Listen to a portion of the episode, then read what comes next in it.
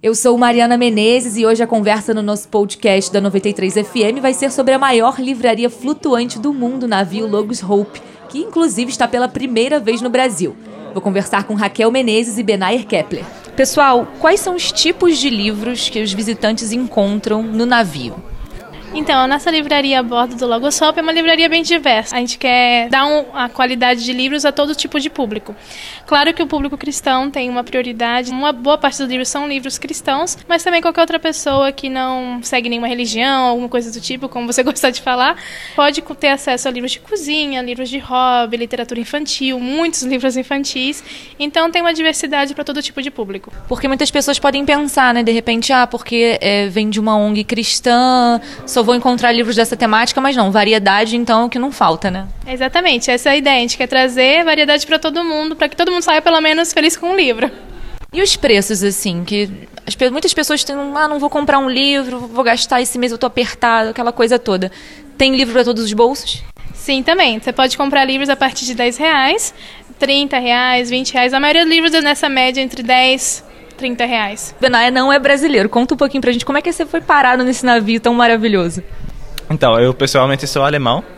Uh, morei na Espanha 10 anos também, assim que já eu mesmo sou uma mistura.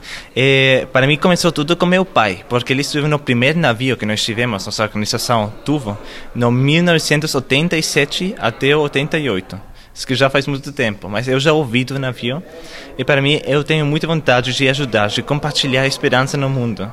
E para mim esse navio foi uma oportunidade primeiramente de fazer isso, de servir, mas também para aprender como eu posso fazer isso melhor no futuro. É a primeira vez do navio aqui no Brasil, né, Raquel? Saiu de Santos. E quais são os próximos destinos? Que o navio não para, né? Não, esse navio não para, não tem casa fixa. A nossa casa é ambulante de verdade. Então o navio está chegando ao Brasil, chegou a Santos, primeiro porto, Rio de Janeiro, a gente já tem mais três portos brasileiros. Entendi. Então, realmente, não tem, tem destino, né? Assim, cada hora é realmente um lugar. Benaia, e nesse tempo todo, 40 anos de existência, deve ter tido muita história para contar. Tem alguns casos curiosos, assim, que a gente quer saber logo, assim, das curiosidades. Porque passa muita gente todos os dias, diversas nacionalidades, e cada semana tá em um lugar, aquela coisa toda. Tem curiosidade? Conta pra gente.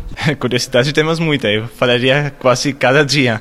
Mas acho que uma das coisas mais notáveis foi, por exemplo, quando o Logos, o primeiro navio, ele fundou. Uh, foi, por exemplo, uma das, das histórias muito interessantes do navio, porque nessa situação que parece ser muito ruim, o navio que fundou, né, sobreviveram todos. Foi uma coisa incrível.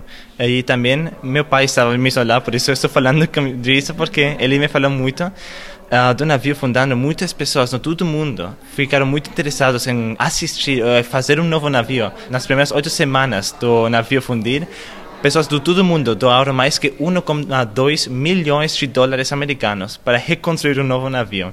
É só para ver assim que um navio de verdade, vemos que queremos conectar com a cultura, com pessoas de cada país, e vemos que muitas vezes deixamos um pouco de nosso coração em cada país também.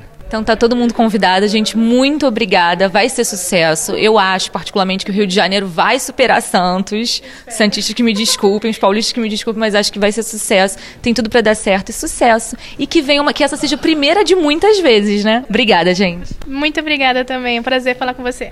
Agradecemos a vocês. Obrigado. 93 FM